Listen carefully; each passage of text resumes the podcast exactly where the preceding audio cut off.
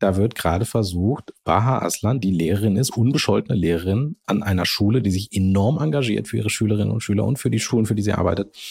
Da wird ernsthaft geprüft, ob man die jetzt aus dem Beamtenverhältnis entfernt. Während gleichzeitig Björn Höcke regelgerechter Geschichtslehrer ist. Hey und herzlich willkommen zu Die Schule brennt, dem Podcast von SWR 3 und mir, Bob Blume. Das deutsche Schul- und Bildungssystem braucht dringend ein Systemupdate. Aber wo fangen wir an? Was ist besonders wichtig und was können wir getrost weglassen? Ich bin Bob Blume, Lehrer, Autor und Bildungsinfluencer. Um zu verstehen, welche Brände gelöscht werden müssen, spreche ich hier mit meinen Gästen über ihre eigene Schulzeit. Heute ist Steven Anpalagan zu Gast. Steven ist Journalist und Strategieberater. Er schreibt über Innenpolitik und Gesellschaft mit dem Schwerpunkt Rechtsextremismus. Kein Wunder also, dass diese Folge hochpolitisch wird. Steven erzählt nicht nur von den Einflüssen seiner eigenen Migrationshistorie, sondern wir diskutieren unter anderem über einen aktuellen Fall in den Medien, der die Themen Doppelmoral, Ungerechtigkeit und Rassismus aufwirft und einmal mehr verdeutlicht. Heute habe ich Steven Anpalagan zu Gast. Er ist Journalist, Musiker und Strategieberater, sage ich einfach mal so, weil da habe ich direkt dann auch noch eine Rückfrage zu. Und vor allen Dingen hast du auch einen Podcast mit Nicole Diekmann, die hier auch schon mal im Podcast war. Gegen jede Überzeugung heißt er. Sehr empfehlenswert. Es werden immer zwei Positionen zu unterschiedlichen kontroversen Themen aufbereitet und ihr diskutiert das. Erstmal schön, dass du da bist. Vielen Dank für die Einladung, lieber Bock. Jetzt ist das ja sehr viel. Du hast, du bist als Musiker in einer Band, ihr existiert schon seit Jahren, du hast selber gesagt, ist ein bisschen nischig. Dann bist du auch noch Journalist, Strategiebereiter. Wenn du so auf einer Party stehst und jemand sagt, hier, ich bin Lehrer, äh, was, was machst du eigentlich so? Wie stellst du dich dann normalerweise vor? Tatsächlich äh, erzähle ich gar nicht so viel von mir, sondern interessiere mich immer für die Leute. Das ist ein bisschen Berufskrankheit. Ich habe lange als Personalchef gearbeitet. Und da ist man immer geeicht auf das, was die Leute beruflich machen, wie so der berufliche Werdegang ist, was sie für eine Ausbildung haben. Und ähm, Leute reden gerne über sich. Das ist mir mal aufgefallen. Und es kann schon mal sein, dass eine halbe, dreiviertel Stunde vergeht, bis sie dann fragen, was machst du eigentlich so? Und dann versuche ich dann immer so ein bisschen zu erzählen und suche dann immer Anknüpfungspunkte an das Gegenüber und erzähle dann das, was da möglicherweise am besten passt. Also ich kann mir aus so einer ganzen, äh, aus so einem ganzen Blumenstrauß von Möglichkeiten dann immer etwas aussuchen. Kann ich sehr gut nachvollziehen. Also das geht mir manchmal auch so. Dann guckt man sozusagen, was von den vielen Dingen spielt da eine Rolle. Ich habe ja auch, also als Journalist schreibst du auch Kolumnen für die mhm. Zeit, für die verschiedensten Magazine. Ähm, gleichzeitig muss ich jetzt ich habe es gerade schon mal angedeutet, nochmal nachfragen, was ist denn genau ein Strategieberater? Wer mhm. konsultiert dich denn, wenn er welches Problem hat? Mhm.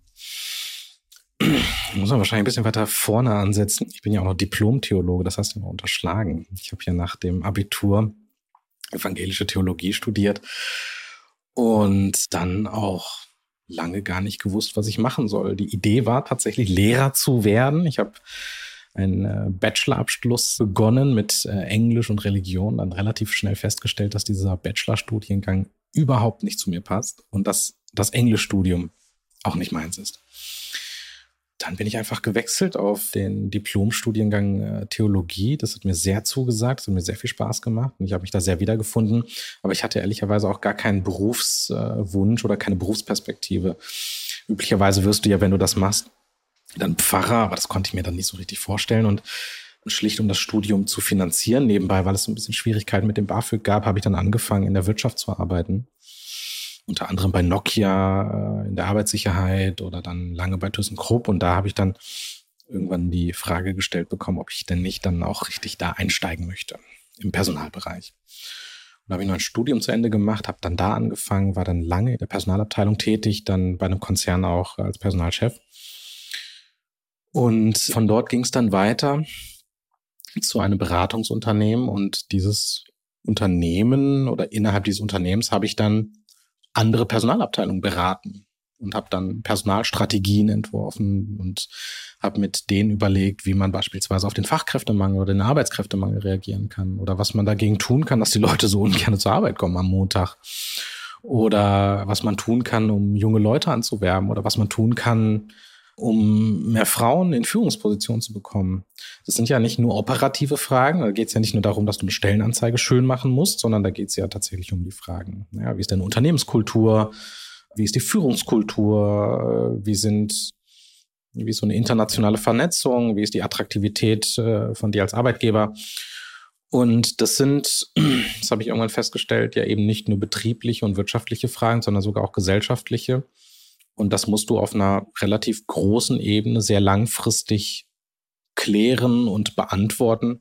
Und du musst daraus eine Strategie entwickeln. Und das ist das, was ich als Strategieberater damals gemacht habe. Vieles von dem, was du sagst, hat mir die Ohren sehr groß werden lassen, weil ich im Hinterkopf so an das Kultusministerium beispielsweise gedacht habe. Ich sage jetzt aber nicht bei welchen Schlagworten. Übrigens, dass du leider auch Philosophie, äh, Quatsch, leider auch Theologie studiert hast, wie Faust das so schön sagt, das wollte ich gar nicht unterschlagen, da wollte ich nur viel später drauf kommen. So, Aber jetzt haben wir, nein, nein, kein Problem. Jetzt haben wir ja sozusagen schon einen, einen kleinen Spoiler, weil in der Tat hast du in dem anderen Podcast, in dem du warst, halbe Kartoffel, in dem ich übrigens auch schon war, allerdings nicht mit genau äh, definierter Herkunft wie bei dir, schon einiges darüber gesagt, was ich sehr interessant fand. Also gerne da auch mal reinhören. Du sprichst da schon über deine Kindheit. Deine Eltern sind Mitte der 80er aus Sri Lanka gekommen. Mhm. Was ich total spannend fand, du bezeichnest dich als überintegriert, was mich fasziniert hat, weil ich komme nämlich auch aus dem Ruhrgebiet mhm. und ich habe völlig andere Erfahrungen gemacht als du. Jetzt habe ich halbe Kartoffel da schon mal drüber geredet. Ähm, manche gucken mich an und ja, äh, denken halt, ich bin Deutscher, ist ganz mhm. klar. Andere kommen zu mir und sagen, mal, wo kommst du denn eigentlich her und mhm. so. Und bei dir, ich beschreibe mal ganz kurz, du bist, äh, hast braune Hautfarbe, hast einen äh, langen Bart, du sprichst auch davon, ja, dass normalerweise mhm du auch mal gerne derjenige bist, der kontrolliert wird, falls du dann mal Bahn fährst, jetzt ja nicht mhm. mehr so viel und so weiter. Kann man Jetzt habe ich so viel über mich selber gesagt, aber jedenfalls, ich habe solche Erfahrungen gemacht, also so, so Erfahrungen, die ich im Nachhinein als rassistisch äh, betrachtet ja. ähm, ähm, habe. Kann man das bei dir wirklich auch auf die Schulzeit übertragen, dass du eigentlich sagst, das war insgesamt einfach eine gute Zeit. Hm. Und damit geht's jetzt quasi direkt erstmal in die, in die Schule rein. Herzlich willkommen in unseren Podcast. genau. Hm, ich glaube, man muss hier so ein bisschen äh, oder man muss einiges auseinanderziehen ich finde den Begriff Integration und überintegriert ehrlicherweise ganz furchtbar. Ich weiß gar nicht, in welchem Zusammenhang ich das bei Frank damals in dem halbe Kartoffel Podcast gesagt habe. Es kann auch sein, dass ich das ironisch gemeint habe, weil also Menschen, die hier geboren sind oder die hier aufgewachsen sind, ich meine, come on. Wie sollen, die sich, ja, wie sollen die sich integrieren? In was sollen die sich rein integrieren? Also die sind halt da, die sind Teil dieser Gesellschaft, da gibt's einfach nichts zu integrieren, die sind halt einfach ja, für immer dabei. Ne?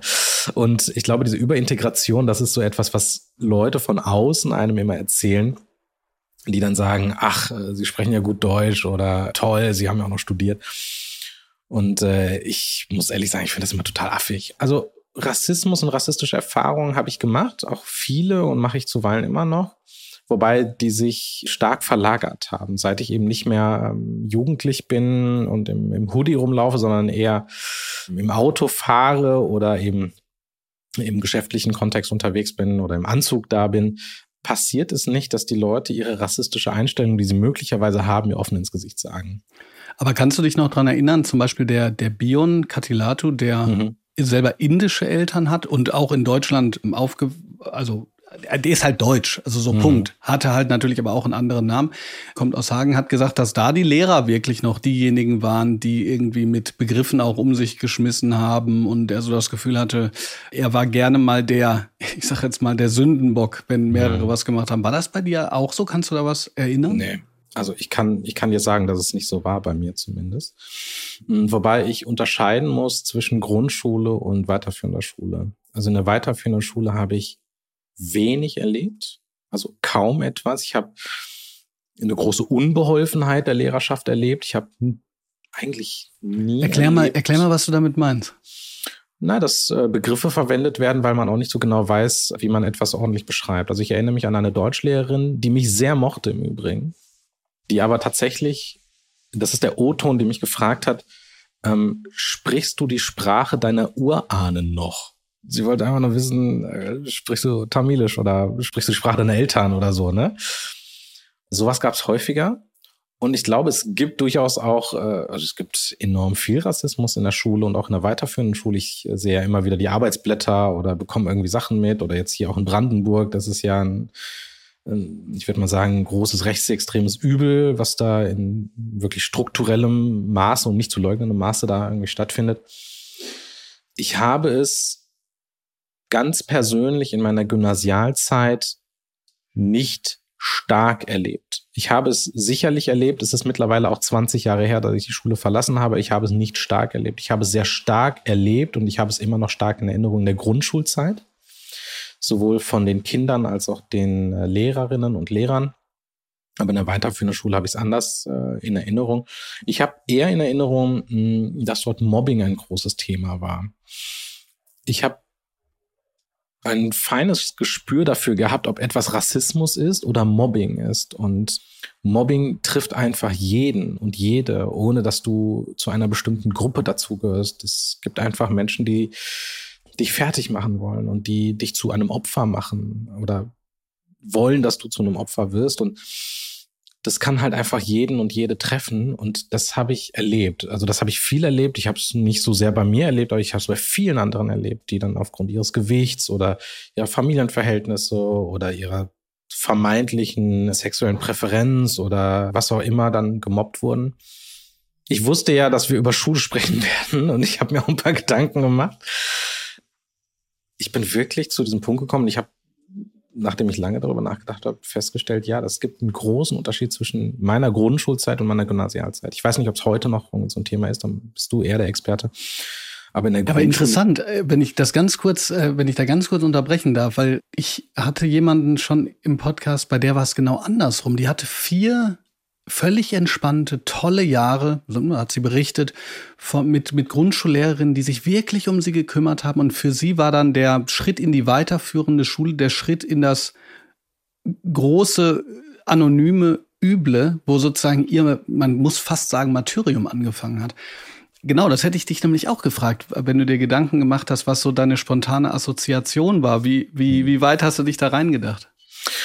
Also, ich habe viel an die Gymnasialzeit denken müssen, um das so hervorzuholen. Und ich habe wenig an die Grundschulzeit denken müssen, weil mir das super präsent immer noch ist. Also mir sind so Kleinigkeiten präsent und Großigkeiten auch. Also so ein, also der erste Schultag, an, an den erinnere ich mich noch sehr, sehr gut.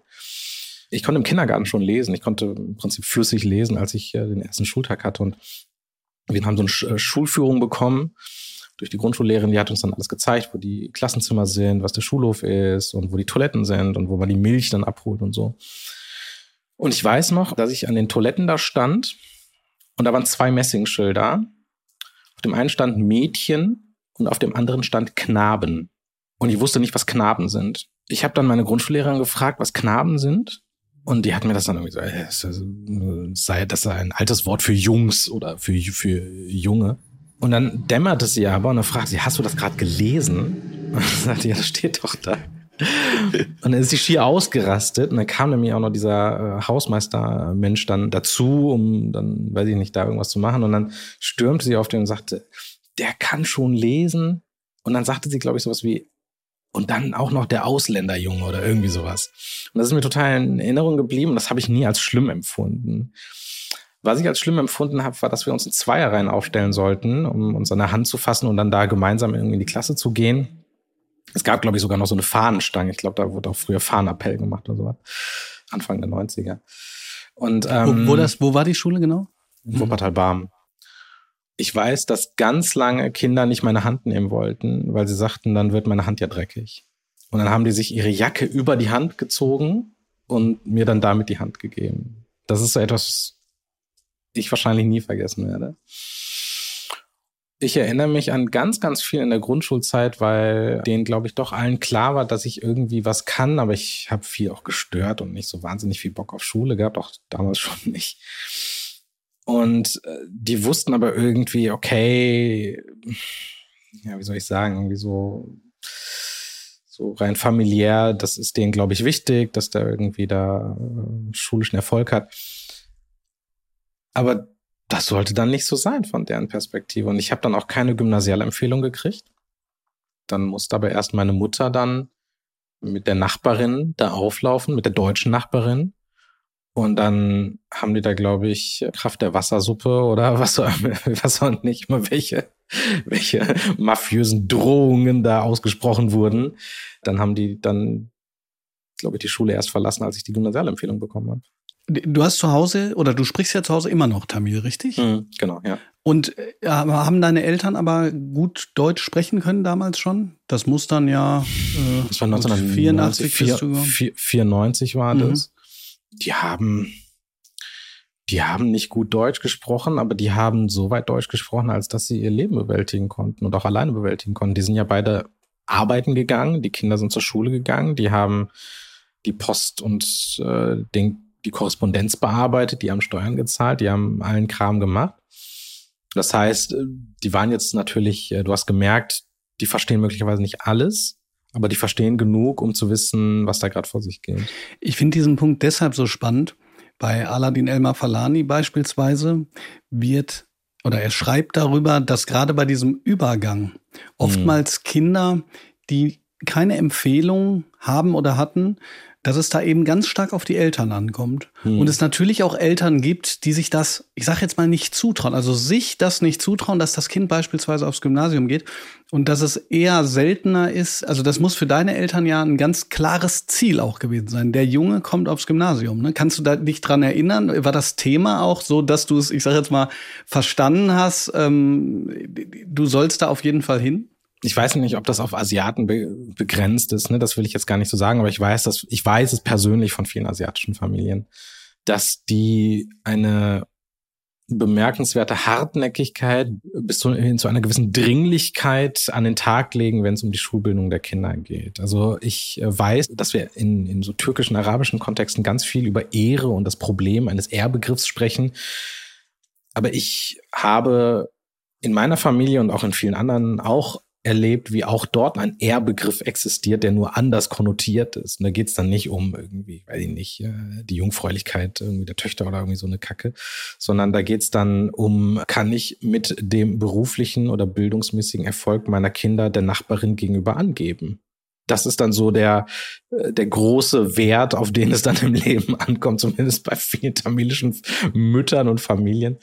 So schlecht meine Eltern dann auch möglicherweise Deutsch gesprochen haben, so gut wussten sie sehr, sehr schnell, was mit roter Tinte unter meinen Klassenarbeiten steht. Und die wussten, dass zwei Wörter, äh, das ist im wahrsten Sinne des Wortes sehr, sehr gut. Und alles, was äh, so äh, dreisilbig wird, ist dann im Prinzip eher nicht so gut. Und da macht es dann auch keinen Unterschied, ob das jetzt ein befriedigend oder ein ungenügend ist. Da wird dann halt nachgehalten. Und ich kann das, was Aladdin gesagt hat, sehr gut nachempfinden. Denn es geht ja, da, da macht es auch gar keinen Unterschied, ob das jetzt migrantische oder einheimische äh, Kinder und Familien sind. Es gibt immer noch eine ganz hohe äh, ein ganz hohes Vertrauen in die Institution und in den Apparat Schule und dass viele Eltern sagen, okay, wenn die das schon so entschieden haben, dann wird das wohl so richtig sein. Und ich möchte meinem Kind auch nichts Schlechtes, indem ich es irgendwo hinzwinge, wo es möglicherweise fehl am Platz ist oder wo ich es auch nicht unterstützen kann. Und das ist ein großes, großes Übel, dass es dann an den Eltern ist, wirklich über die Schule hinweg zu abstrahieren und zu entscheiden, ist diese Entscheidung denn richtig, die da 20 Pädagogen im Einklang mit ihren komischen Richtlinien gefasst haben oder nicht? Ja. Ich meine, das, das ist eben das Interessante. Ne? Also auf der einen Seite geht es auch um Statuserhalt. Da mein kind, ich bin zufrieden, wenn, wenn das ja. Kind dieselbe Schullaufbahn begeht wie ich. Auf der anderen Seite ist das Interessante eben, dass diese Empfehlung ja nicht mehr bindend ist, was dazu mhm. führt, dass die Akademikereltern eher sagen, äh, die Empfehlung ist mir egal. Mhm. Ja, und ähm, eben migrantisches Milieu, Armut, da, da äh, setzt man sich da quasi dann etwas weniger drüber hinweg. Ich möchte kurz zu was kommen, was ich finde, was sich wie ein roter Faden durch dein Leben zieht, soweit wie ich das in der Vorrecherche und jetzt mit dir mitbekomme.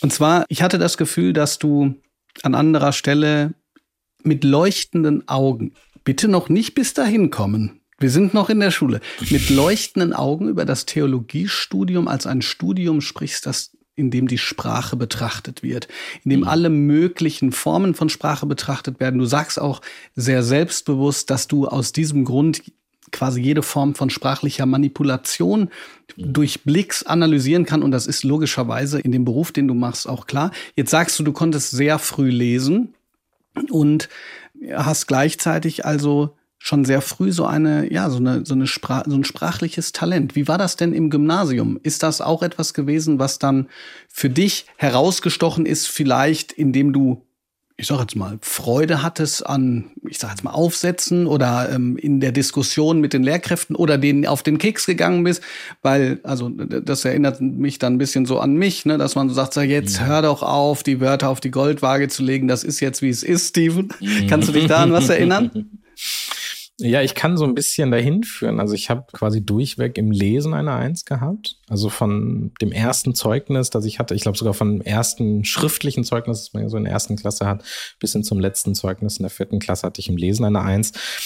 Nicht unbedingt hier in so Handschrift und Kommasetzung und Grammatik und sowas. Also da bin ich äh, nicht unbedingt äh, regelaffin. Aber ich habe immer gerne gelesen. Ich glaube, das ist etwas, was sich durchgezogen hat. Ich habe aber nie gerne gelesen, was auf dem Gymnasium behandelt wurde. Weißt du noch, was sein. du lesen musstest? Äh, ja, klar. Goethes Faust, Max Frisch. Äh, Homo Faber? Nee, ja, Homo Faber und Stiller, glaube ich auch. Was haben wir noch gemacht? Hast du die, die später nochmal gelesen? Äh, also das interessiert mich deshalb, weil manchmal ja man den Effekt hat, man mag es schon alleine deshalb nicht, weil es in der mhm. Schule gelesen wird. Wir haben im Englischen, also im englischen Unterricht viel gelesen, was ich interessant fand. Also diese ganzen Dystopien einmal hoch und runter, ne? Von Farm der Tiere über Brave New World über 84. Ähm, das fand ich enorm interessant, weil, weil der Zugang einfacher war weil ich schneller eine Verbindung zwischen dem Schriftstück und mir irgendwie herstellen konnte oder zumindest der Gesellschaft, in der ich lebe. Aber ich fand, um es jetzt mal bei Max Frisch zu, äh, um jetzt mal bei Max Frisch zu bleiben, das war eine enorme Distanz, die habe ich nicht überwunden bekommen. Ich habe tatsächlich die Deutschklausuren alle geschrieben, ohne das Buch gelesen zu haben. Und dann habe ich einfach nur Quatsch gemacht und mir irgendeinen Scheiß überlegt. Und dann habe ich alle S dann mit hier so mit dem mit, mit so einem Marker dann irgendwie noch ausschraffiert und irgendwie dem Lehrer noch irgendwie eine äh, kreuzarrogant äh, dümmliche Bemerkung runtergeschrieben. Also wirklich äh, irgendwie der ganze Mist. Also du warst äh, du warst bewusst ein bisschen arschig dann auch. Ich war einfach scheiße. Also hatte ich äh, ich, ich hätte auch keinen Bock gehabt, mich zu unterrichten ehrlich gesagt. Wobei man muss unterscheiden. Also es gab einfach Lehrer, die haben, äh, also in dieser komischen Jungs-Clique halt, ne, die haben da einen guten Zugang gefunden. Interessanterweise der Lateinlehrer zum Beispiel. Das ist irre. Äh, der hat es ja nicht einfach gehabt, aber an den, an den Kollegen habe ich bis heute eine sehr, sehr gute Erinnerung. Oder der, Warum? Äh, Wie hat er das ja, geschafft? Der hat auch nichts ernst genommen. Der ist einfach durch die Tür, hat dann irgendwie uns das versucht zu erklären und hat er gemerkt, dass uns nicht interessiert. Und dann, also der hat einfach stumpf durchgezogen, hat irgendwie Witze gemacht und hat dann aber auch an, der, an den entscheidenden Stellen gesagt, das müsst ihr können, unabhängig davon, ob das der, der Text ist, der jetzt rankommt oder nicht. Aber das müsst ihr können. Da gibt's eine Klausur, entweder ihr könnt's oder nicht. Ihr habt da kostenlos, ihr müsst eh hier sitzen, die Möglichkeit, es zu lernen. Oder lasst es bleiben, solange ihr nicht stört, ist mir scheißegal. Also, das fand ich eine ziemlich coole Attitüde. Und man muss ja auch sagen, es ist ja wirklich eine Hölle, diese acht, neun, zehn Klässler zu unterrichten. Das ist ja wirklich, das ist ja, das ist ja nicht Vergnügungssteuerpflichtig. Ich glaube, im Abitur wird es wieder ein bisschen besser. Aber warum weißt so, du das?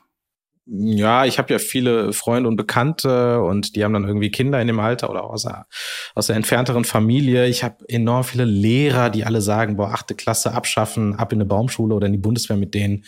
Und dann kommen die dann der neunten alle wieder und dann äh, können, können, dann kannst du wieder was mit denen anfangen oder so, ja. Genau. Ja. So. Und dann äh, Grüße an meine Achtklässler übrigens an dieser Stelle. Ich weiß, dass zwei, drei diesen Podcast hören. ja, und ich kann das aber so auch nachempfinden. Ich habe jetzt nicht so enorm viele Erinnerungen. Ich meine, achte Klasse, da war ich 14 dann, ja, das mhm. ist dann auch mittlerweile 25 Jahre her.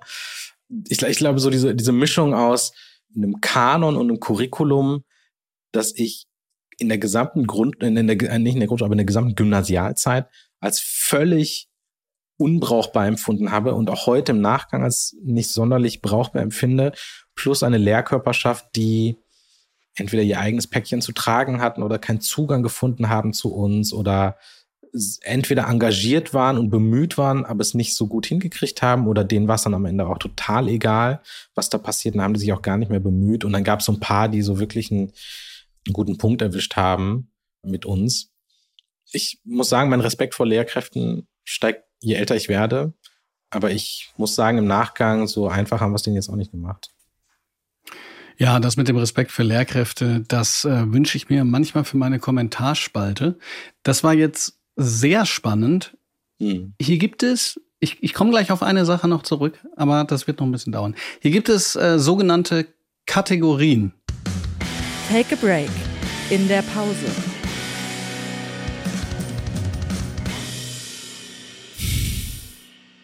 Fußball spielen mit so einer zerdrückten äh, Cola-Dose. Ja, das durften wir ja in der Waldorfschule nicht. Also wir gehen die Augen auf. Kleiner Scherz. Nee, wir durften es wirklich nicht, aber wir haben uns so weggesetzt. nee, Fußball als, also ich bin ja sozusagen wirklich in der in dieser steinerschen Theorie, Klammer auf, Gott sei Dank, Klammer zu. Mhm. Aber das hat irgendwie was da, damit zu tun, dass irgendwie der Sport, der mit den Füßen gemacht wird, irgendwie ist das mhm. nicht, ist nicht ganz cool. Ah, okay, okay. Also, ich muss echt sagen, ich finde das so seltsam alles. Aber äh, ja, da ist ja auch Wie gesagt, da ist auch viele sehr problematisch, aber ich.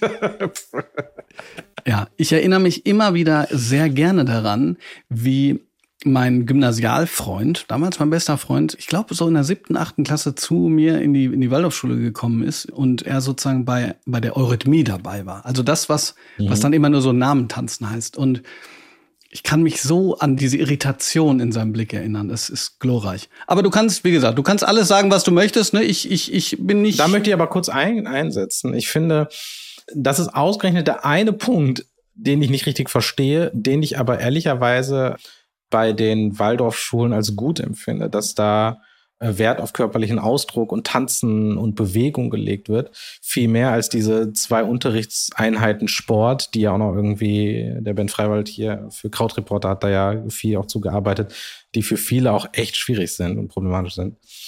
Und ich finde, eigentlich müssten Kinder und eigentlich müssten auch Jugendliche viel mehr tanzen und viel mehr Ausdruck Absolut. und, und äh, hier Physical Theater und sowas. Das müsste ein, ein echt wichtiger Aspekt sein. Also ja, bestimmt brauchen wir auch hier Vektorgleichungen, also ein Kram.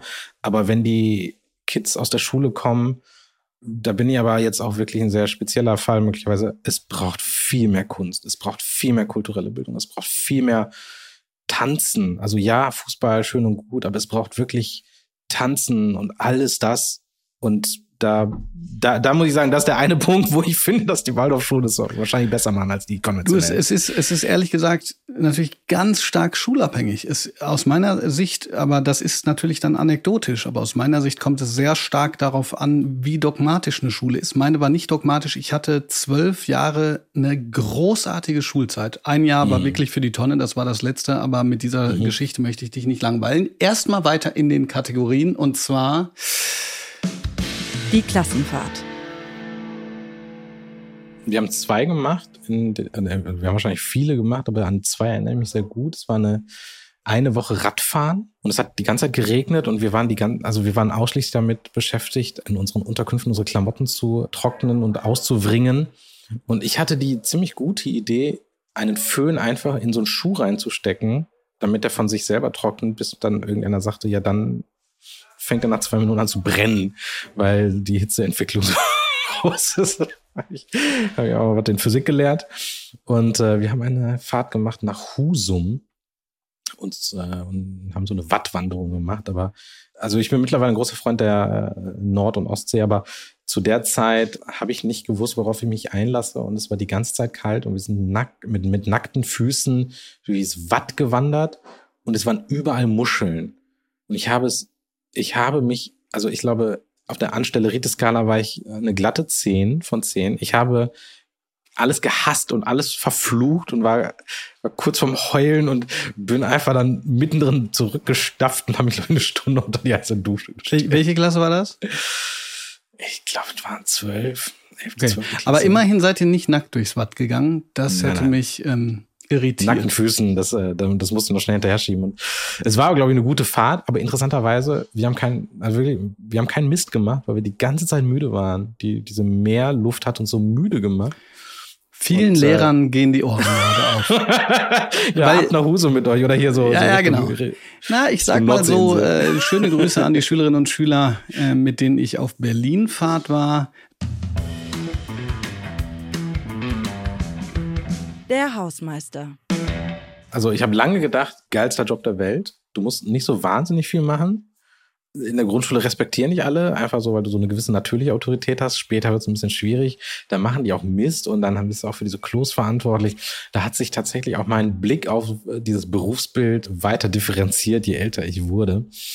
Ich würde aber auch sagen, der Hausmeister ist auch so ein bisschen Sinnbild für dieses gesamte Bildungs- und Schulversagen, das wir haben. Also wir brauchen wirklich, wirklich gute Schulen mit guter Infrastruktur, mit, ja, auch Toiletten und mit Internet und diesem ganzen Hardware-Schnickschnack und dass du dann irgendwie ordentlich zugreifen kannst drauf und dass die persönlichen Daten geschützt sind, dass die Klausuren nicht vorher runterladbar sind. Also äh, es braucht so eine Infrastruktur. Schöne Grüße nach, nach Nordrhein-Westfalen Nordrhein und die Abi-Prüfung. Es braucht Menschen, die diese Infrastruktur aufrechterhalten oder weiterentwickeln. Und äh, wir denken aber immer noch in dieser Kategorie Hausmeister, der kommt irgendwie hin, schließt die Schule auf und motzt so zwei Jungs an, die irgendwie einen Kaugummi auf den Boden schubs, äh, spucken. Und so habe ich das Gefühl, ist unser Blick oder ist der Blick von vielen Verantwortlichen auf die Infrastruktur Schule. Und ähm, das halte ich für ein Symptom für vieles, was falsch läuft. Ja. Du rennst, glaube ich, sehr viele äh, Türen ein, kriegst bestimmt Fanpost von einigen Lehrern. Ausnahmsweise mal. Einer Lehrerin. Ausnahmsweise mal. Allerdings könnten wir dieses Denkmal jetzt sofort wieder einreißen, mhm. weil ich könnte mit dir, wie bei alles gesagt, über ganz viele von den, ich sag jetzt mal, Behauptungen oder Thesen, mhm. die du äh, gesagt hast, sehr lange sprechen. Möchte aber noch mal ganz kurz beim Persönlichen bleiben. Und zwar sagtest du an einer Stelle erstens, dass, dass du das Englischstudium schrecklich mhm. fandst, was ich ganz schlimm fand, weil ich fand mein Englischstudium nämlich ganz wunderbar, mhm. aber ich fand alles, was ich studiert habe, ganz wunderbar, außer Gender Studies. Aber jetzt auch wirklich Respekt an alle, die Gender Studies. Es geht nicht darum, dass ich Feminismus nicht mag. Ich mochte das Studium mhm. nicht so. Deshalb bin ich auf Germanistik gewechselt. Aber wir können nicht alles machen. Deshalb gehen wir mal rein ins Lehramtsstudium. Du hast ja dermaßen gesagt, boah, das war, das war überhaupt nichts, dass ich jetzt nachfragen muss, was war daran denn so schlimm? Ich muss gestehen, ich kann es nicht auseinanderhalten, weil ich habe Lehramt studiert in einem Bachelor of Arts. Und ich kann nicht genau differenzieren, ob ich dieses Bachelorstudium furchtbar fand. Also dieses, du musst diese Punkte sammeln und Hausarbeiten machen und du hast, du musst, du musst halt ständig abliefern. Oder ob ich die, diesen Lehramts Studienbetrieb nicht mochte. Also es sind ja zwei Dinge, die für mich in derselben, im selben Eimer waren. Wenn ich, wenn ich ganz kurz, äh, ganz kurz einhaken darf, es ist auch einfach totaler Quatsch. Ich bin dagegen noch auf die, auf die Straße gegangen. Mhm. Ne? Das war im Zuge der Bologna-Reform. Mhm. Und es hat sich auch einfach bewahrheitet. Ich war beispielsweise in England, da hat man dann für ein Seminar zehn ECTS-Punkte gekriegt. Mhm. Wir saßen eine Stunde da und haben im Kreis alle gesagt, ja, ist toll, was du sagst. In Freiburg 10 ECTS-Punkte bei Ulrich Herbert, quasi der großen Koryphäe für Gastarbeiter und so weiter. Da hat man drei Stunden gesessen und danach musste man noch ein Buch lesen innerhalb von einer mhm. Woche. Das war nicht vergleichbar, nur weil man da Punkte für gekriegt hat. Und ich habe auch wirklich das Gefühl, dass durch dieses Punktesammelsystem richtig was kaputt gegangen ist, was so diese diesen Sinn von mhm. Bildung als etwas, das man sich selbst zuführt hat. Aber auf der anderen Seite ja, aber auf der anderen Seite ist das in Theologie dann nicht so gewesen. Musstest, da musstest du doch bestimmt auch was sammeln oder so, oder nicht? Ich habe das in Theologie, glaube ich, auch nicht so. Ich habe es nicht verstanden und ich glaube, in der Theologiefakultät haben es auch alle nicht verstanden. Die haben einfach weiter ihren Theologiekram gemacht und irgendwie Punkte einfach rumgeworfen. Ich habe noch miterlebt, wie ein Professor ja auch so einen Tobsuchtsanfall gekriegt hat mit dieser ganzen Punkte Rummacherei. Ich habe ja noch bei diesen ganzen Alt-68ern äh, studiert, die äh, Anfang der 2000er dann in Rente gegangen sind. Oder Anfang der 2000er, Mitte, Ende der ersten Nullerjahre. Und in Theologie ist es so, das hat ein von mir sehr, sehr, sehr geschätzter Professor mal gesagt, der Professor Jürgen Ebach, hat dann erzählt, wie er dann Keilschrift gelernt hat. Ne? Also ein altes Testament musste eben ganz, ganz viel in diesen, in diesen Dingen machen. Du musst ja irgendwie Hebräisch und Aramäisch lernen und dann irgendwie auch mit diesen ganzen babylonischen äh, Sprachen dich auseinandersetzen und hat dann irgendwie Keilschrift gelernt, hat sich da hingesetzt und war froh, als er dann nach einem halben Jahr irgendwie so ein Keilschriftsymbol mal wiedererkannt hat. Und da hat er dann sich weiter hingesetzt und in ungefähr diesem Tempo ging dann sein Studium auch voran. Und ähm, für ihn war klar, es braucht halt Zeit, bis, bis dieses Wissen heranreift und es braucht auch vor allen Dingen ähm, Zeit, bis so ein Interesse geweckt ist und du dann so eine intrinsische Motivation entwickelst, um dich da in diese Dinge reinzufressen. Und das Theologiestudium ist genau das Richtige für mich gewesen. Ne? Also das war im Gegensatz zu diesem allem, was davor war, auch diese Massenabfertigung in der Anglistik, das war wirklich absurd. Du bist in diese komischen Hörsäle gegangen und dann wurden die teilweise parallel noch woanders hin übertragen. Und dann hat keiner irgendwas gerafft, weil vorne der Professor oder der Dozent einfach oder die Dozentin einfach irgendwas erzählt hat. Und auf so riesigen Beamerflächen, du hast null. Und dann bin ich dann gewechselt ins Pfarramt. Also es gibt im Prinzip nur Lehramt und Pfarramt, äh, so als große äh, Studienstrecken der Theologie. Ja, und dann saßt du dann da irgendwie zu siebt in so einem kleinen Seminar und hast da irgendwie vor dich hingemacht, irgendwie Schlüsseltexte der Reformationszeit dann äh, besprochen. Da muss ich sagen, also da war, da war relativ schnell klar, worauf ich mehr Lust habe, ja. Und ja. ist übrigens äh, immer noch so, dass, dass, dass Religionslehrer, weil man sagt ja immer groß Lehrermangel. So richtig stimmt das ja nicht. Also mhm. wenn man zum Beispiel die Geisteswissenschaften fürs allgemeinbildende Gymnasium äh, studiert, da sind die Einstellungschancen jetzt schon schlecht, mhm. je nachdem, äh, wohin man will natürlich. Ja. Ähm, in Baden-Württemberg äh, Theologie ist sehr gefragt. Ich glaube, Sport weiblich äh, oder männlich, ich weiß nicht. Jedenfalls, das ist ein äh, sehr großer Unterschied. Mhm. Ja, ich, ich äh, finde das deshalb äh, interessant, weil wir diesen Übergang ja noch mitgekriegt haben. Mir hat gestern das Herz geblutet, als ich auf den sozialen Medien etwas gelesen habe, was ich nachvollziehen konnte. Was ich aber ganz schlimm finde, nämlich eine nehmen wir mal an, Abiturientin oder so nach dem Abitur, die ähm, auf Reddit gefragt hat, welche Fächer soll ich denn machen? Mhm. Und die Antworten, also erstmal finde ich die Frage schon traurig, mhm. mhm. so und und die Antworten fand ich noch trauriger, weil das so natürlich war eine Antwort ja eins, wofür du brennst und eins, mhm. wo man nicht so viel korrigieren muss. Ich verstehe das total. Ich bin Englisch-Deutsch Geschichtslehrer, das ist schlimm. Mhm. Das ist schlimm diese Korrigiererei.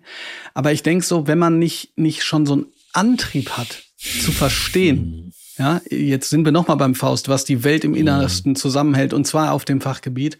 Boah, dann weiß ich gar nicht, ob man Lehrerin oder Lehrer werden sollte, weil natürlich geht es darum, eine Tätigkeit hinterher mhm. auszuüben. Aber wie will ich eine Tätigkeit unabhängig von einem Inhalt ausüben, wo ich die Menschen, die jungen Menschen ja auch mitreißen will, zu sagen, ey, guck mal, das ist spannend, das ist relevant. Ja. Da bist du äh, sozusagen ja dann dem von der, genau das dem von der Schippe gesprungen. ja, nee, und nein, und es zeigt sich da ja auch was, es zeigt sich da, ja. da ja auch was drin. Es zeigt sich ja darin, dass du sozusagen über ein Studium, das gar nicht zwangsläufig so einem Nützlichkeitsgedanken unterworfen mhm. ist, sondern der intensiven Beschäftigung mit Inhalten ja dann trotzdem etwas erwachsen ist, was, was auf einem ganz anderen Themengebiet ist, aber du trotzdem profitieren ja. kannst. Und das ist im Prinzip das, was ich allen nur irgendwie raten kann. Also ich habe viele Leute kennengelernt, die Lehramt studiert haben, weil sie nicht wussten, was sie sonst machen sollen. Und das finde ich nicht schlimm bei BWL, weil da tust du niemandem so richtig weh. Aber beim Lehramt finde ich das ehrlicherweise sehr, sehr schlimm. Also es ist ähnlich wie andere Dienste oder andere in Klammern hoheitliche Dienste, die in diesem Staat äh, äh, getätigt werden es muss etwas sein, wo du hinterstehst. Also vor allen Dingen, wenn du dann halt Landesbeamter oder Landesbeamtin bist. Dass man strategisch sich Fächer aussucht, die man dann später unterrichtet und in denen man so gut sein muss, dass man anderen Menschen das nahe bringen kann. Also das, das ist so absurd, das ist so absurder Quatsch. Es muss doch irgendwie, du sollst dir, selbst das BAföG wird ja danach äh, ausgezahlt, dass du etwas studierst, was deinen Neigungen entspricht, entspricht, ja. Und ähm, also das finde ich ganz, ganz schlimm und schwierig und ich meine, das würde man später auch in der Klasse merken, ob die Leute Bock auf das Fach haben oder nicht. Du, ich habe auch schon Lehrkräfte, ich habe mit Leuten gesprochen, die im Referendariat gesagt haben, ich weiß jetzt schon, dass ich da keine Lust zu mhm. habe, aber ähm, Kohle ist gut und irgendwo komme ich hin. Also nochmal, das darf man alles nicht pauschalisieren. Das sind einfach, das ist, ne, nochmal, das ist anekdotisch. Aber damals habe ich schon gedacht, so, boah, das ist ja schlimm. Übrigens, das ist einer der Punkte, wenn wir schon ein bisschen kontrovers werden, weshalb ich ja für dieses äh, soziale Pflichtjahr bin. Nix, nix mit Solidarität mit dem Land und so, äh, wie Steinmeier gesagt hat, sondern der Zwang zur Selbstorientierung. Denn es ist ja sehr schwer, etwas Soziales von mir aus auch im Bereich Nachhaltigkeit, Umweltschutz, wie auch immer. Es ist sehr schwer, so etwas zu tun, ohne Leute kennenzulernen. Leute, die möglicherweise einen auf etwas stoßen, was man interessant findet, von dem man noch nicht mal wusste, dass es das gibt. Denn äh, in der Schule ist es ja einfach so, dass man manche Dinge, äh, die, die, da weißt du einfach vorher nicht, mhm. dass es sie gibt, ja. Und ich glaube, das wäre wichtig, damit eben sozusagen die Kinder nicht das Gefühl haben, äh, und die Jugendlichen vor allen Dingen. Jetzt habe ich quasi zwölf Jahre lang hier gesessen und jetzt muss ich in drei Monaten entscheiden, was ich die nächsten 40 Jahre mache. Also da möchte ich zu Protokoll geben, ich bin ja ganz strikt gegen das soziale Pflichtjahr. Ich bin sowieso gegen Pflichtjahr. Wenn, dann bin ich für ein Pflichtjahr für alle. Also von äh, 0 bis 67. Aber nicht nur für äh, Kids und Jugendliche. Also da muss ich sagen, bin ich zu sehr liberal, glaube ich. Nein, ist ja, ich, ich verstehe, ja. ich verstehe die Argumentation auch und das ist interessant, dass das das erste Mal auch ist. Ich finde das ja. ja gut. Nur mein, mein Hintergedanke ist, jeder muss die Möglichkeit zur Orientierung bekommen. Und diejenigen, die sich das leisten können, die machen das ja auch. Also leisten im Sinne von, ja gut, ich gehe in die USA, ich gehe nach Australien, was weiß ich. Aber oftmals würden es aus meiner Sicht diejenigen benötigen, die aber nicht auf die Idee kommen. Mhm. Ja, aber naja. da musst du natürlich die Berufsbildung oder Berufsorientierung, du musst dann die Schüleraustausche und diese ganzen Stipendienformate, die musst du natürlich äh, aufbocken und hochschrauben. Da gibt's, glaube ich, Möglichkeiten. Aber um diese Kategorie oder das Thema vielleicht abzuschließen, ich glaube, dass beim Thema Lehramt ja, natürlich ist das alles anekdotische Evidenz, aber ich, äh, mich würde schon auch interessieren, wie sehr Lehrkräfte, und zwar nicht nur an der klassischen Schule, sondern auch in der Erwachsenenbildung, sich mit ihrem Fach identifizieren oder aus welchen Gründen sie so ein Fach aussuchen.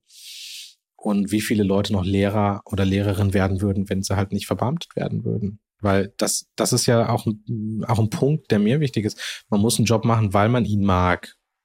Das, äh, also man, man sagt das immer so abschätzig beim Thema Kunstgeschichte, dass die Leute damit ja kein, kein Geld verdienen am Ende, was ja auch nur so mäßig stimmt. Aber die Leute machen etwas, was ihnen wichtig ist oder was, was, was sie glauben, was wichtig ist für andere. Und das ist ein ganz, ganz enormer und starker Antrieb. Ich glaube, das täte der Schule ganz gut, wenn man das mal erforschen würde. Ja, auf jeden Fall. Ich habe ähm, in Bezug auf Verbeamtung von Lehrkräften letztens auf Twitter gefragt. Witzigerweise war es ein sehr knappes Ergebnis. Die Frage war, ist die Verbeamtung noch zeitgemäß? Es war 48 Prozent für Ja, 52 für Nein. Ich hätte da einen deutlicheren Aufschlag ähm, erwartet. Jetzt würde ich aber gerne noch mal zu einem Expertengebiet kommen. Mhm. Ich habe nämlich zu einem weiteren schwierigen Thema. Und zwar ähm, habe ich ja gesagt, Du hast das Theologiestudium eben genossen, bis jetzt aber vor allen Dingen Experte für Extremismus in Sicherheitsbehörden. Und die Verbindung, die wir zur Schule haben, die ist ja äh, relativ aktuell, weil wir mit Baha Aslan ja eine junge Frau haben. Wir kennen uns auch, flüchtig, die auf Twitter einen riesengroßen Shitstorm abgekriegt hat, mhm. nachdem sie eben auf Rechtsextremismus in Sicherheitsbehörden hingewiesen hat. Bevor ich die Anschlussfrage stelle in Bezug eben auf Äußerungen von Lehrkräften.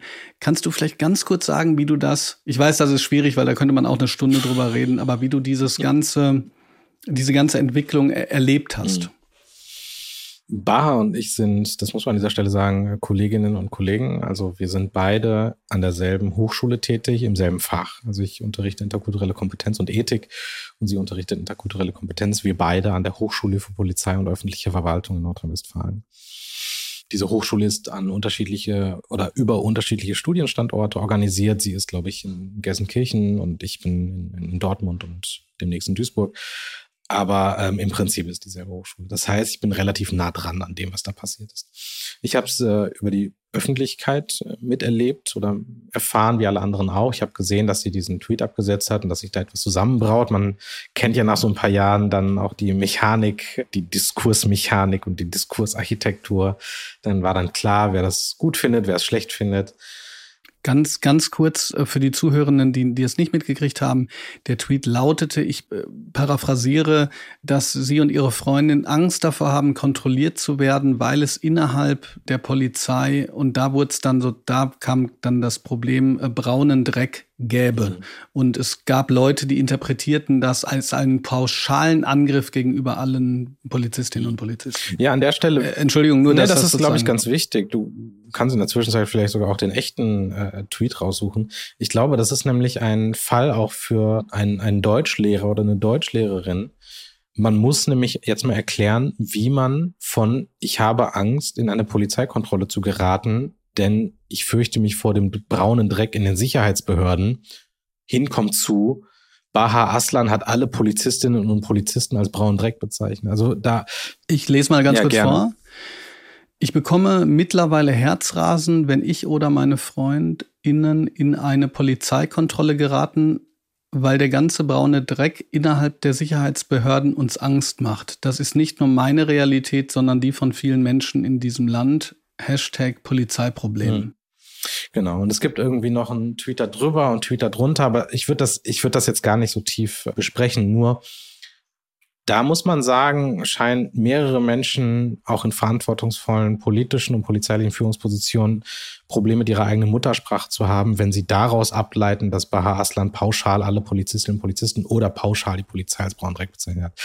Und was du am Anfang anmoderiert hast, dass es ja Diskursmechanik gibt oder irgendwie so Manipulationsversuche, Meinungsmanipulationsversuche, das lässt sich hier sehr, sehr schön feststellen. Denn hier wurde versucht, eine junge migrantische Frau, die äh, Lehrbeauftragte an einer Polizeihochschule ist, in eine Radikalisierungs- oder Radikalismus- oder Extremismus-Ecke zu schieben und zu einer Polizeihasserin zu zeichnen. Und mir war klar, das ist halt so Banane und so bumsbirnig. Das ist, das müsste doch allen klar sein, was da gerade passiert. Und was mich einfach erschreckt, ist dann die Dynamik, die dann sich entwickelt hat. Also es ist ja klar, dass dann bestimmte Leute aus bestimmten Parteien oder sagen wir, wie es ist, dass dann irgendwie Leute aus der CDU der Meinung sind, oh, jo, jo, jo, jo, das geht jetzt also überhaupt nicht. Oder Polizeigewerkschafter da ein Problem mit haben. Aber dass das dann zu echten Konsequenzen führt, innerhalb von 48 Stunden, ohne dass sie angehört wurde, ohne dass man ihr gesagt hat, dass ihr Lehrauftrag, der für das folgende Semester ausgestellt wurde, jetzt widerrufen ist, das muss ich sagen, finde ich bemerkenswert. Und zwar vor dem Hintergrund, dass Lehrkräfte an Polizeihochschulen, die feststellbar Rechtsextremisten sind, weil sie von Führungskräften, von der Landespersonalverwaltung, äh, die zuständig ist für die Polizei, von Journalistinnen und Journalisten, von, von, von Rechercheexperten als Rechtsextreme überführt wurden. Und die wurden nicht vom Dienst entfernt, die wurden einfach irgendwie ins Archiv verbannt oder die müssen jetzt irgendwas anderes machen bei vollem Lohnausgleich und voller Bezahlung. Da hat man versucht, dann äh, so etwas aus der Öffentlichkeit fernzuhalten und dafür zu sorgen, dass Schaden von diesen Leuten abgewendet wird. Und eine Lehrerin, die Angst hat, verständlicherweise nach allem, was wir wissen, vor braunem Dreck in den Sicherheitsbehörden, nachdem das Innenministerium in Nordrhein-Westfalen eine eigene Stabsstelle einrichten musste, weil der Rechtsextremismus in der nordrhein-westfälischen Polizei so groß geworden ist, dass man nicht mehr hinterhergekommen ist. Also ich habe mir sagen lassen, dass zwischendurch 700 Geräte in der Forensik beim LKA in NRW gelegen haben. Ja, Du kommst da nicht mehr hinterher. Du nimmst einen das Telefon weg, guckst, ah, okay, 15 Hakenkreuze. Wer ist denn noch in der WhatsApp-Gruppe? Nimmst du den anderen allen die Telefone weg. Die sind auch alle wiederum in, äh, in, in WhatsApp-Gruppen. Dann nimmst du den. Das ist ja wie so, das ist ja wie so ein Schneeballsystem damals bei der Hamburg-Mannheimer. Das ist ja absurd.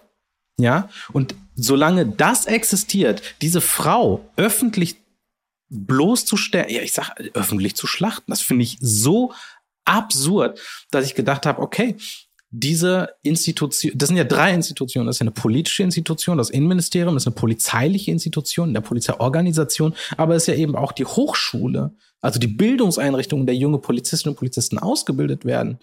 Die, die, die werden gerade mit runtergelassener Hose erwischt in, in, in, in Sachen Kritikfähigkeit, in Sachen Beherrschung der deutschen Muttersprache, in Sachen, also das muss man auch mal sagen, die Hochschule für öffentliche Verwaltung in NRW, die Beamtinnen und Beamte in Sachen Verwaltung ausbildet, hat wirklich das Einmaleins der Verwaltung nicht äh, berücksichtigt, als es, als sie Baha Aslan vor die Tür gesetzt haben. Du kannst diesen Widerruf so nicht machen. Die werden eine Watschen bekommen, weil Baha Aslan das einzig Richtige getan hat. Die lässt das jetzt vor Gericht prüfen. Und da muss ich einfach sagen, ja, da bin ich jetzt mal gespannt, wie das sich jetzt entwickeln wird, dass diese Hochschule öffentlich feststellbar von einem Gericht abgeurteilt wird, dass die in Verwaltungsding versagt haben. Eine Hochschule, die Verwaltungsexperten ausbildet. Also denen ist das lieber, das nehmen die alles in Kauf, solange sie eine junge migrantische Frau, die vor Rechtsextremismus in der Polizei warnt und öffentlich warnt, in einem Wortlaut, der nicht gut sein muss, solange sie diese Frau irgendwie vor die Tür setzen können. Und das muss ich sagen, ist in dieser Gesamtheit, da treffen ja alle Themen, die wir jetzt gerade besprochen haben, zusammen. Extremismus, Sprache, Bildung, Rassismus, Mehrheitsgesellschaft, Chancen, alles. Da muss ich sagen, das ist wirklich, also man muss leider sagen, das ist Deutschland in a nutshell. Puh. Weil eigentlich, also ich hab's dir, ich hab's dir ja selber gesagt. Ich fand das jetzt wichtig. Und vieles von dem, du hast es selber gesagt, könnte noch vertieft äh, betrachtet werden. Aber wenn du schon sagst, Deutschland in a nutshell, eigentlich wollte ich, ähm, wollte ich darauf hinaus, inwiefern Lehrkräfte mhm. auch politisch sein müssen und müssten. Und ich denke mal, die meisten äh, Zuhörenden wissen nicht nur deine Antwort, sondern meine Antwort auch.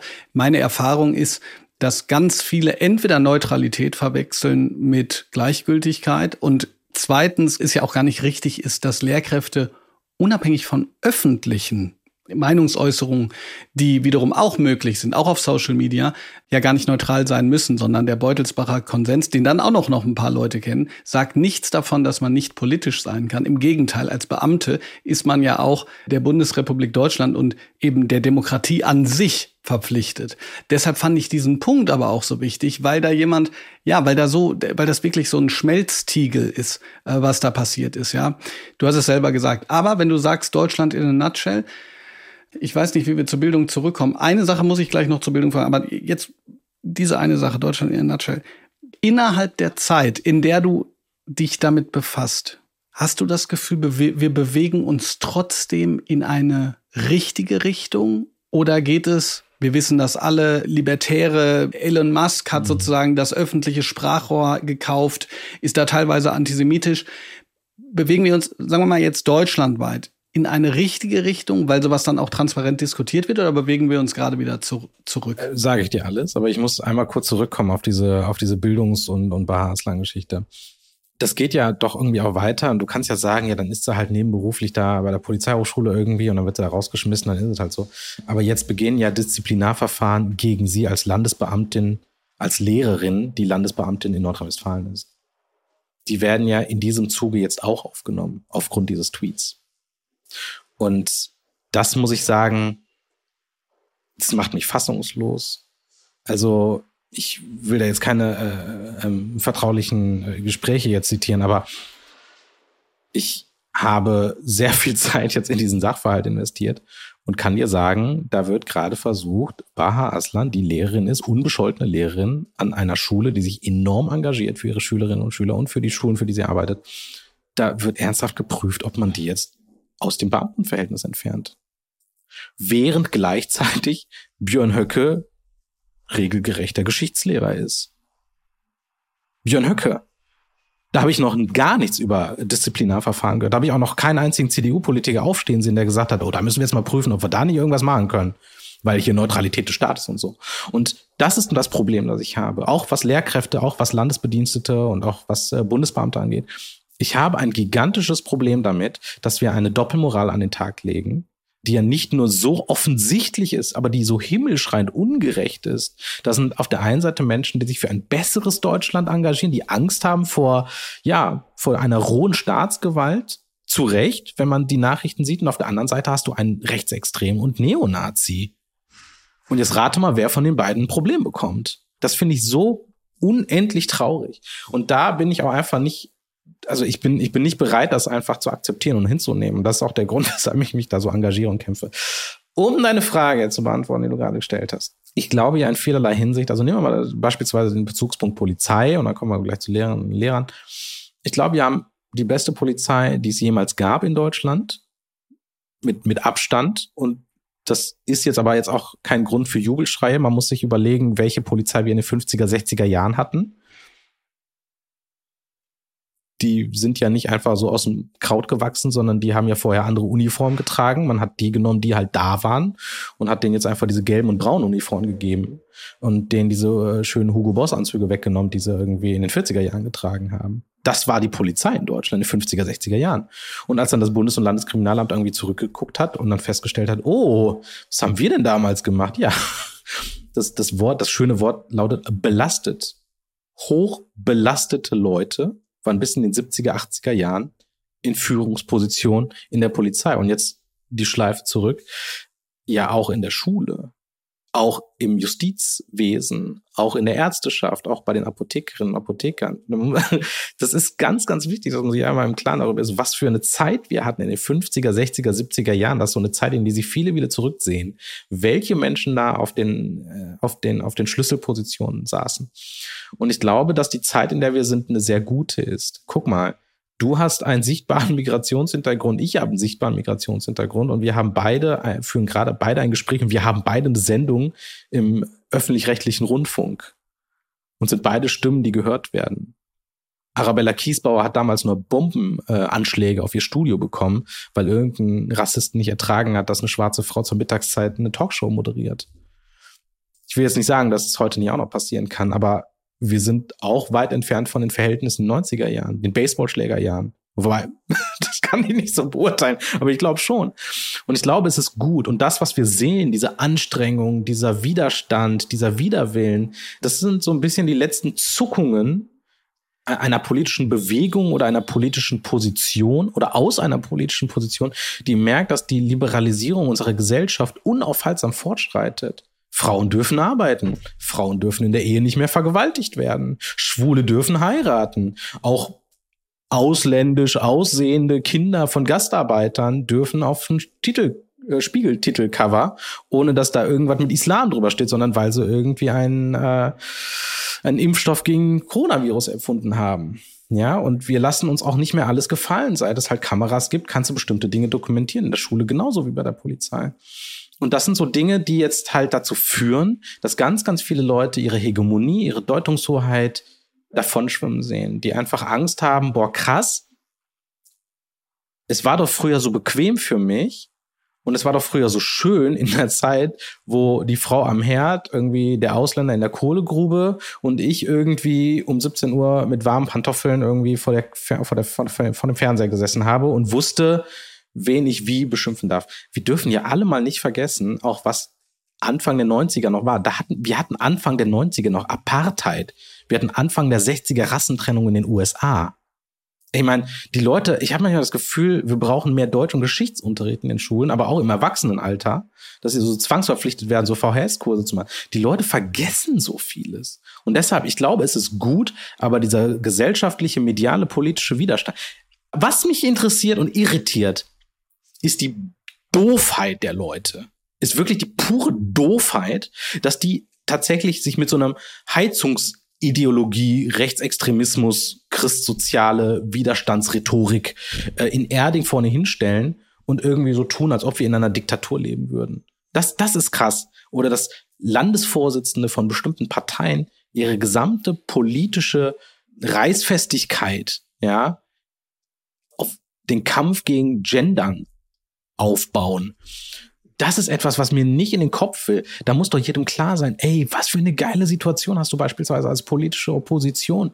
Du hast eine Ampel, die sich selber zerpflückt. Da kannst du rein inhaltlich machen. Du kannst, ey, die Leute wissen nicht, wie sie irgendwie ihre Miete bezahlen sollen. Die Leute haben Angst, dass irgendwie alles immer teurer wird. Die wissen nicht, was sie im Alter machen sollen. Wer pflegt den Opa? Wie geht's weiter? Weiß ich nicht. Ja, auch mit Transport. Dir brecht irgendwie auf dem Land die Infrastruktur weg. Alter, das ist, ich, ey, wenn du mich, wenn du mich mit einem Zettel und einem Stift in, in, in, eine, in eine Besenkammer sperrst, dann schreibe ich in einer, in, innerhalb von einer Viertelstunde politisches Konzept für eine richtig geile Oppositionsarbeit. Würde wahrscheinlich jeder in diesem Land. Stattdessen stehen die da vorne und, und kämpfen gegen Gendern und Veggie Day in der Betriebskantine und gegen, gegen die Heizungsideologie der Grünen. Heizungsdiktatur lese ich. Ich frage mich, was ist mit denen kaputt mit diesen Leuten, ja? Also diese, diese abgrundtiefe, auch rhetorische und politische Doofheit, die verwundert mich.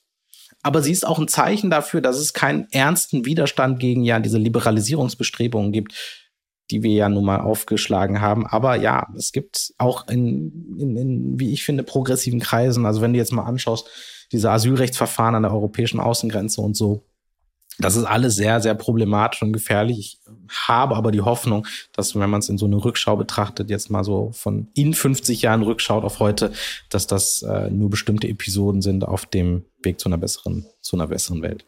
Lieber Stefan, ich fand, da waren ganz wichtige Punkte bei, äh, die uns alle zum Denken anregen, zum Denken anregen, hört sich so an wie so eine hohle Phrase.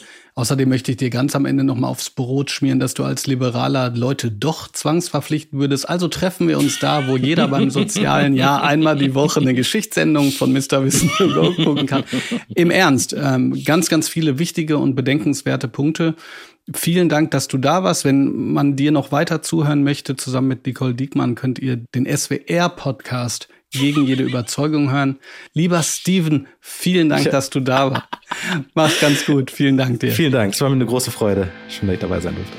Die Schule brennt ist eine Produktion von Auf die Ohren, exklusiv für SWR 3. Redaktionelle Leitung und Schnitt Katharina Kern. Audiodesign Milan Fay. Und Postproduktion Milan Fay und Indus Gupta. Wenn dir diese Folge gefallen hat, freue ich mich, wenn du diesen Podcast abonnierst, ein paar Sterne vergibst oder sogar eine Rezension dalässt. Vielen Dank für deine Unterstützung.